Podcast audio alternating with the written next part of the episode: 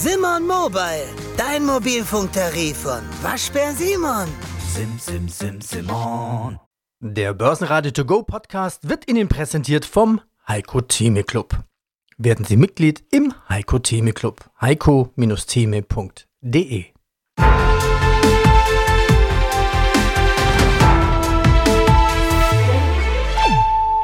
Börsenradio Network AG.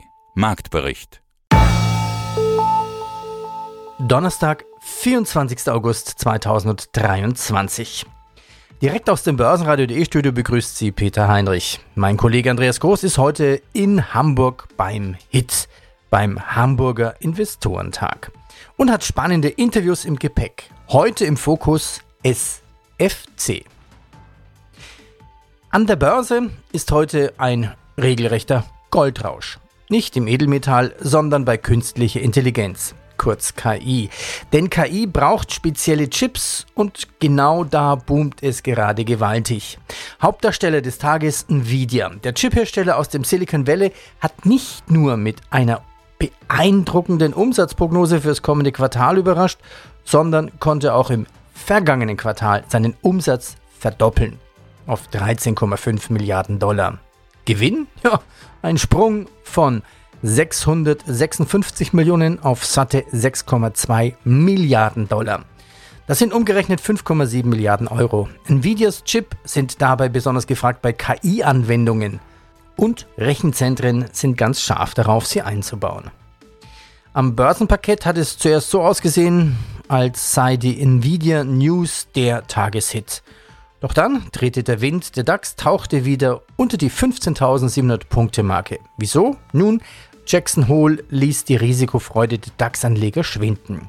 Die Schlusskurse im Detail, der DAX verlor 0,7% und schloss bei 15.621, der Eurostox 50 ebenso ein Minus von 0,7% bei 4.234 Punkte und in Wien der ATX als TR, als Total Return, zeigt kaum Bewegung bei 6.842 Punkte. Börsenradio Network AG. Das Vorstandsinterview. Firmenprofil. Peter Podesser, CEO SFC Energy AG. SFC Energy AG, Technologieführer in netzferner stationärer Energieversorgung, sauber, effizient und nachhaltig. Herr Podesser, momentan hangeln Sie sich von Rekord zu Rekord. Warum eigentlich? Ich glaube, das sind zwei Effekte. Zum einen, wir sind einer der Pioniere in dieser Technologie und haben in den letzten 20 Jahren ein sehr attraktives, qualitativ hochwertiges Produktangebot aufgebaut und die notwendigen Marktzugänge. Und der zweite Effekt ist, wir haben ein Makroumfeld, in dem die Nachfrage nach sauberer, nachhaltiger Energieversorgung als Alternative zu konventionellen Technologien massiv steigt. Machen wir doch mal einen globalen Sprung und vielleicht auch einen kulturellen Sprung, also von Indien nach Wacken. Ja? Wacken äh, steht ja für, für Hard Rock. Dieses Jahr stand es für Schlamm. Aber ich fand das ganz interessant. Sie haben da, ich will nicht sagen, eine PR-Aktion gestartet. Oder vielleicht war es eine. Haben am Wacken mit Strom versorgt mit ihren äh, Smart Fuel Cells. Erzählen Sie was darüber. Sehr gerne. Also das Thema Festivals, ob Kultur, ob Sport, Eventbranche, das ist üblicherweise in der Energieversorgung total auf konventionelle Stromversorger, also Dieselgeneratoren abgestellt. Und das passt natürlich in vielen Fällen nicht mit den Nachhaltigkeitszielen auch solcher Veranstaltungen überein. Und deshalb war es für uns eine Logik hier ein Produkt zu entwickeln, einen Wasserstoffgenerator, der sukzessive auch Dieselgeneratoren ersetzen kann. Und in Wacken zusammen mit unserem Partner GP Joule, die den grünen Wasserstoff geliefert haben, haben wir gezeigt, dass wir neben den 100 Dieselgeneratoren mal einen Wasserstoffgenerator hinstellen, der eben weder Lärm noch Emissionen macht. Das ist heute noch kein Geschäft, damit zum, natürlich ein Kommunikationselement dahinter, aber nachhaltig wird das nach unserer Überzeugung und nach meiner persönlichen Überzeugung ein wirkliches Geschäft. Ersatz von Dieselgeneratoren bei Sport- und Kulturveranstaltungen und in der Eventbranche als solches. Wir sind ja hier auch auf einem Event, den Hamburger Investorentagen. Ihr Zeitplan ist sehr eng getaktet. Also Sie, groß und klein geschrieben, sind sehr stark gefragt. Was für eine Botschaft haben Sie denn den Investoren, den Anlegern mitgebracht? Die Botschaft ist, denke ich, konsistent zu dem, wie wir als Unternehmen uns in den letzten Jahren auch weiterentwickelt haben. Wir sind einer der führenden Vertreter hier im Bereich Wasserstoff- und Brennstoffzellen, das führende Unternehmen für stationäre Energieversorgung, sauber und effizient. Aber wir zeigen, dass wir nicht nur wachsen, sondern gleichzeitig auch unsere Profitabilität ausbauen. Eine Kombination, die es in dieser Form in der Industrie noch selten gibt.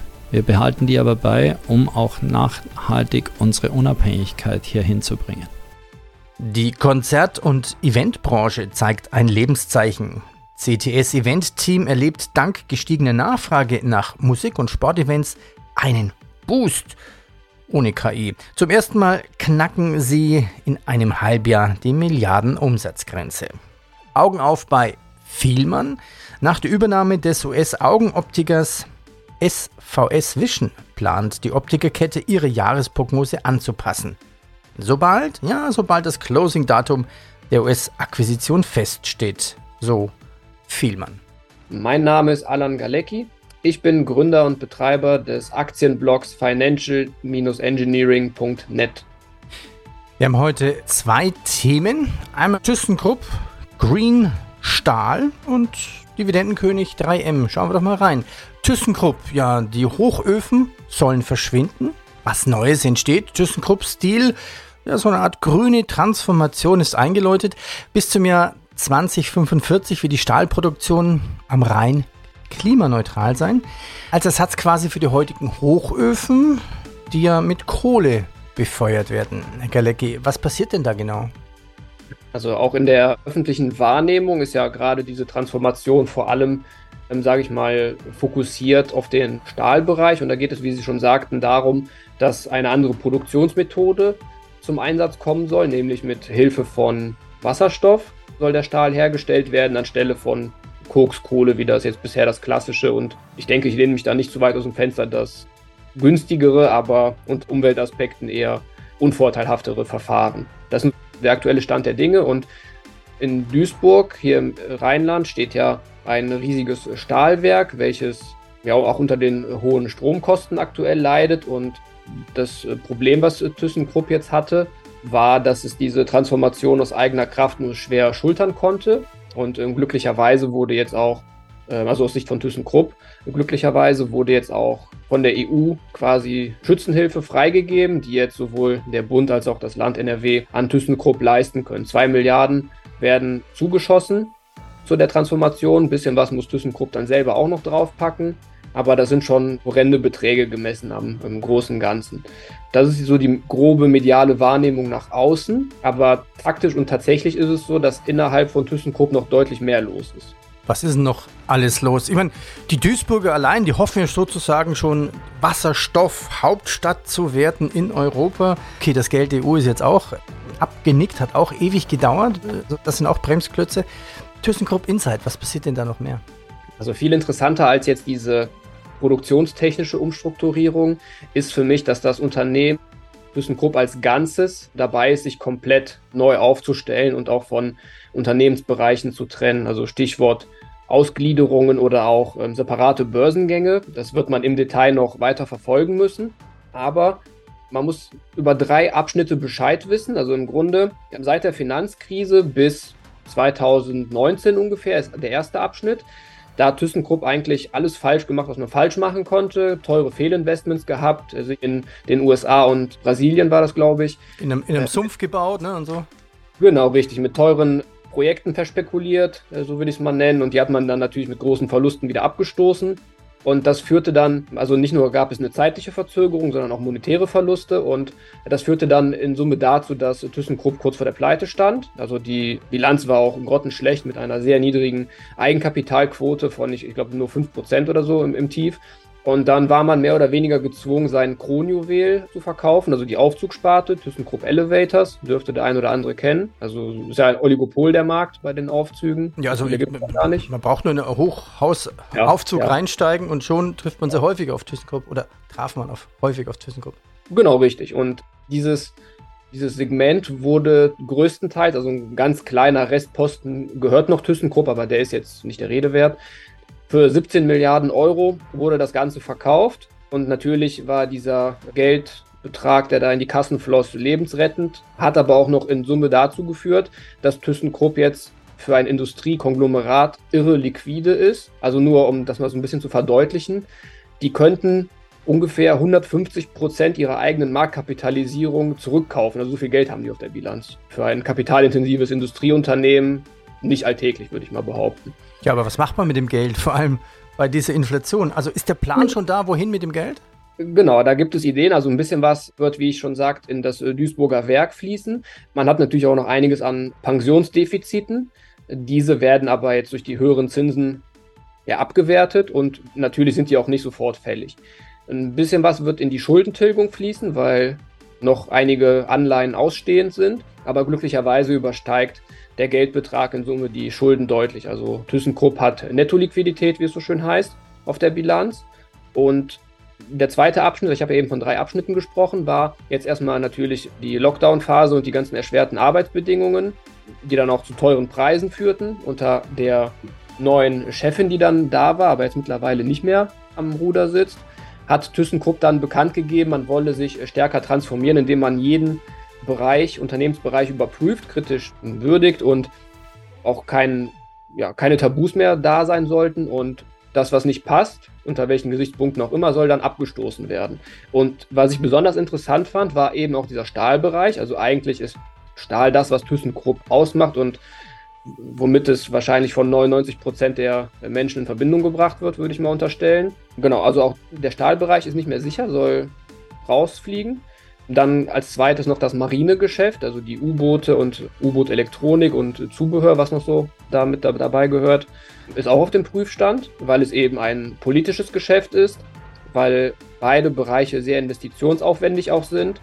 Will man sich von diesen trennen, mein Name ist Hoffmann Becking, ich bin CEO der Bluecap AG in München. Was kriegt man bei uns? Man kriegt die Chance auf eigentlich den Rebound. Wir machen jetzt unsere Hausaufgaben kostenstrukturmäßig und die Wachstumsprogramme loszutreten. Das wird sich nicht von heute auf morgen auszahlen, aber eben mittelfristig. Deswegen haben wir auch ein NAV-Ziel von 55 Euro die Aktie ausgegeben. Daran glauben wir weiter und jeder muss überlegen, wann er dann einsteigen kann und will, wenn er es glaubt. Irgendwann wird es sich halt drehen und dann wird die Aktienkurs hoffentlich auch nicht wieder steigen. Ja? Noch News aus Übersee. GM, General Motors, streicht in Arizona fast 940 IT-Jobs. Der Grund? Kosten, Sparmaßnahmen. Andreas Brandstätter, CEO Unica Insurance Group. Ja, und aus dem Börsenradiostudio grüßt Peter Heinrich. Gemeinsam besser leben. So steht es auf Ihrer Webseite.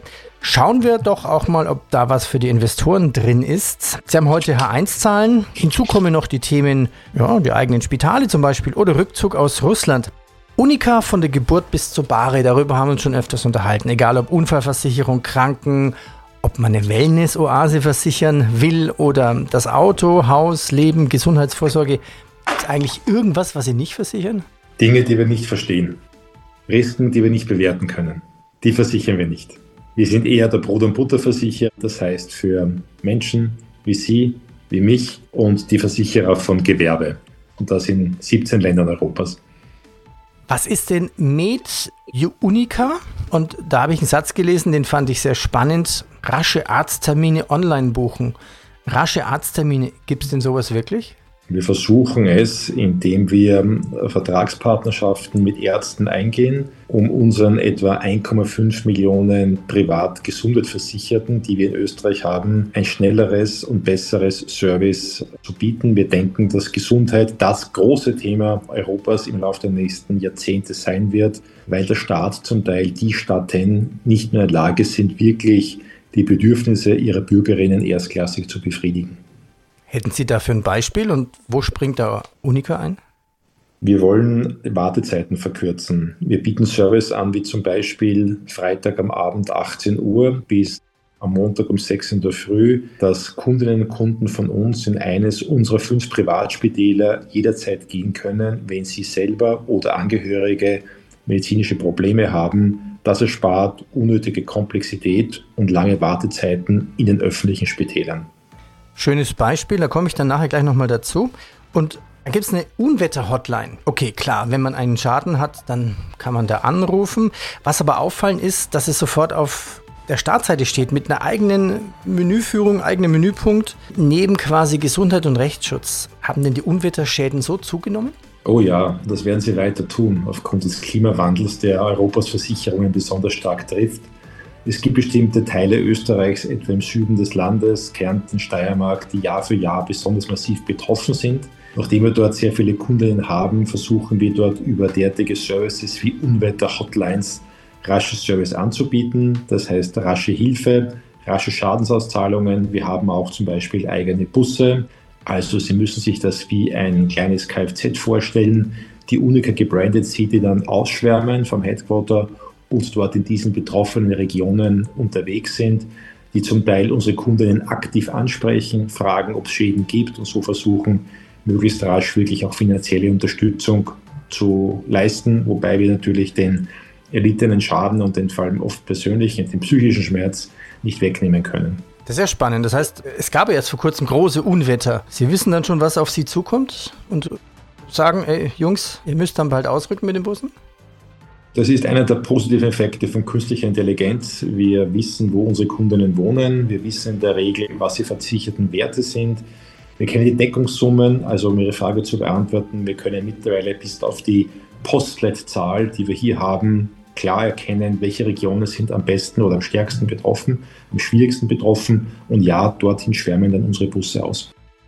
Ja, mein Name ist Klaus Kiener, ich bin der CFO bei der Mobotics AG, seit 2016 bestellt und bin insbesondere für den ganzen Finanzbereich, Investor Relation, IT-Infrastruktur, Business Excellence und auch für die rechtlichen Themen zuständig.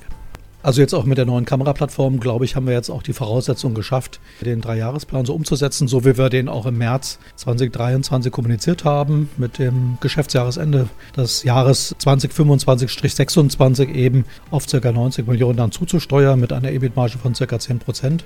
Wir müssen das natürlich jetzt konsequent umsetzen. Ich glaube, die Voraussetzungen, die schaffen wir jetzt auch mit der Entwicklung der neuen Kameraplattform und äh, auch die Zusammenarbeit eben mit dem wichtigen strategischen Investor Kodak Abnolta ist eben auch wichtig als Entwicklungspartner, als Vertriebspartner, aber um eben auch die ganzen Investitionen finanzieren zu können, die wir eben auch brauchen, um dann diese Ziele zu erreichen. Und ich glaube, das Ganze noch kombiniert mit Made in Germany, mit dem Thema, dass wir eben unsere Lösungen sehr datenschutzkonform anbieten und auch Cybersecurity-Anforderungen sehr gut erfüllen, sind damit, glaube ich, die Voraussetzungen auch für ein gutes Investment für potenzielle Investoren gegeben. Grüß Gott, mein Name ist Wolfgang Mateka von Mateka Partner Asset Management und ich bin der geschäftsführende Gesellschafter und Asset Manager. Ja, was macht denn BSF, Lanxess und Co., die dringend Gas brauchen? Klartext Wirtschaft. Der Podcast für die Macherinnen und Macher von morgen. Mein Name ist Andrea Gerhardt. Mein Name ist Frank Fercher. Wir reden hier über alles, was die Wirtschaft bewegt. Wir sprechen über alle wichtigen Fragen. Zum Beispiel, welche technischen Innovationen beeinflussen denn eigentlich das moderne Unternehmertum? Oder mit welchen Strategien kann der aktuelle Fachkräftemangel effektiv bewältigt werden? Hört rein. Überall, wo es Podcasts gibt. Ja, die sichern sich ihr Gas durch Beteiligungen ab. Die sind, was das betrifft, natürlich die ersten gewesen, die im letzten Jahr, eigentlich schon davor, in das Problem der Versorgungsexpansion der Kosten geraten sind. Und die haben natürlich nicht nur mit Standarddiskussionen und mit Politik tagtäglich zu tun und haben sich auch auf ihre eigenen Beine gestellt. Das, was passiert ist in der chemischen Industrie in Europa, das war schon bemerkenswert im letzten Jahr und auch im heurigen Jahr. Die haben sich, ohne dass man jetzt kartellrechtlich etc. Gedanken hat, aber wirklich darüber überlegt, was leiste ich mir noch als Konkurrenz gegenüber meinem Mitbewerb, ohne wirklich dabei viel zu verdienen und was brauche ich. Und damit ist entstanden, dass man sich von Lanxess, BASF, Covest, Evonik, wie sie auch alle heißen, sich mehr und mehr bestimmte Bereiche gelöst hatten, dafür andere gestärkt wurden, was zu einem doch deutlicheren Frieden innerhalb der chemischen Industrie geführt hat. Die Generalprobleme Energieversorgung und Kosten dieser Versorgung sind aber geblieben. Und das lösen sie sich auf unterschiedliche Art und Weise. Also wenn man die BSF ansieht, die beteiligt sich an jemanden, der in dem Business stark ist. Die Covestro, die hat gar nicht viel nachdenken müssen, sondern die Adnoc hat in Wirklichkeit das Interesse an der Covestro schon angedeutet. Und von der kriegst du alles, was du brauchst an Energie, wenn du willst, wenn sie dir gehört die ganzen artverwandten chemischen Unternehmen haben ihre eigenen Lösungen und ihre eigenen Verträge diesbezüglich aufgebaut und sich jetzt nicht nur auf das Erdgas, sondern auf bereits weiterverarbeitete Energie und, und Rohstoffe konzentriert. Also das Ganze ist sehr intelligent, industrielogisch und, und schlüssig vonstatten gegangen. Natürlich hat es Geld gekostet, natürlich sind dazwischen Profit Warnings, Stichwort Lanxess und Co. gekommen. Und natürlich hat der Markt wieder reagiert, wie er reagiert, indem er einfach nur draufhaut, bevor er erkennt, was da in Wirklichkeit im Hintergrund an gedanklicher und investitiver Leistung vollzogen wurde. Und natürlich werden diese Unternehmen dann auch gestärkt aus dieser Situation herauskommen und dann die Kurse entsprechend auch wieder nach oben laufen. Ein kurzer Blick noch auf Gold. Es glänzt wieder und liegt über 1900 US-Dollar. Die türkische Notenbank erhöht den Leitzins drastisch auf 25 Prozent und vollzieht damit eine 190-Grad-Wende von Erdogans Kurs gegen Inflation. Liebe Lira, Lira, der Verlierer, Lira, Lira, die Türkei, denn die Inflation liegt bei 50 Prozent. Sohel Dastiari, Vorstandsvorsitzender der Basta Lübbe AG. Naja, also et etwas plakativ würden wir sagen, wir sind so ein bisschen der Buchverlag der Zukunft, weil wir zwar Bücher verlegen, aber eben auch in digitaler Form und vor allem, glaube ich, als Unternehmen sehr wohl die Klaviatur von digitalen Maßnahmen spielen, die man heutzutage unabhängig vom Produkt braucht, um erfolgreich zu sein. Das bedeutet, wir haben sehr viele sozusagen Fähigkeiten entwickelt, digitales Marketing zu betreiben, Zielgruppen als Communities zu entwickeln und vor allem unser Portfolio zu transformieren ins digitale Zeitalter, wo wir sozusagen besser dastehen stehen als eigentlich fast alle unsere Konkurrenten. Und das macht uns zuversichtlich, das Thema Buch in die Zukunft begleiten zu können und darüber eben auch unseren Wert zu steigern. Ja, hallo, mein Name ist Markus Herrmann und ich bin Portfolio Manager bei Lois und für die Fonds Lois Premium Dividende und Lois Premium Deutschland verantwortlich. Hätten Sie vielleicht noch ein zweites Beispiel? Ja, man kann sich beispielsweise auch Stemmer Imaging anschauen. Das ist ein Unternehmen aus der Nähe von München. Stemmer Imaging ist ein Händler beziehungsweise auch Lösungsanbieter im Bereich der industriellen Bildverarbeitung. Das heißt, wenn man zum Beispiel produzierende Unternehmen hat, die mit Hilfe von Industriekameras oder Sensoren eine Qualitätsinspektion machen wollen, beispielsweise ob bestimmte Oberflächen glatt sind. Das wird natürlich nicht mehr von Hand gemacht. Ähm, das ist mehr und mehr ähm, automatisiert und umso mehr Automatisierung es gibt, desto besser ist es für diese Lösungsanbieter und auch Stemmer ist hier sehr, sehr gut unterwegs gewesen in den letzten Jahren mit zweistelligem Wachstum. Das Unternehmen konnte die Marge permanent steigen, hat eine sehr gesunde Netto-Kasse-Position und auch hier ist es so, dass man mittlerweile das Unternehmen aufgrund des Kursverfalls für ein KGV von 10 bekommt. Und das ist alles eben ein Spiegelbild dessen, was an der Börse momentan gerade passiert. Diese kleinen Werte, die werden einfach abverkauft. Ähm, da gibt es nicht viel Volumen Aktienhandel. Dementsprechend, wenn hier ein paar Verkäufer aktiv sind, dann kennt das kaum Grenzen nach unten. Und ja, das sind dann eben die Phasen, wo man bei solchen Titeln die Hand aufhalten kann, wenn man sein Research gemacht hat und der Überzeugung ist, dass man hier ein attraktives Kurspotenzial hat. Ja, das war's für den Moment. Bleiben Sie dran. Bis bald. Wenn Sie mehr hören möchten, zum Beispiel das lange Interview mit ThyssenKrupp, das ist nämlich fast 20 Minuten, dann gehen Sie auf börsenradio.de oder zum Beispiel das Interview mit SFC Energy, börsenradio.de oder das lange Interview mit Unica, börsenradio.de.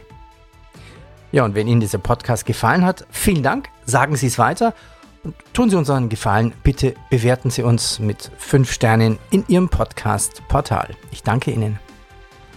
Börsenradio Network AG Marktbericht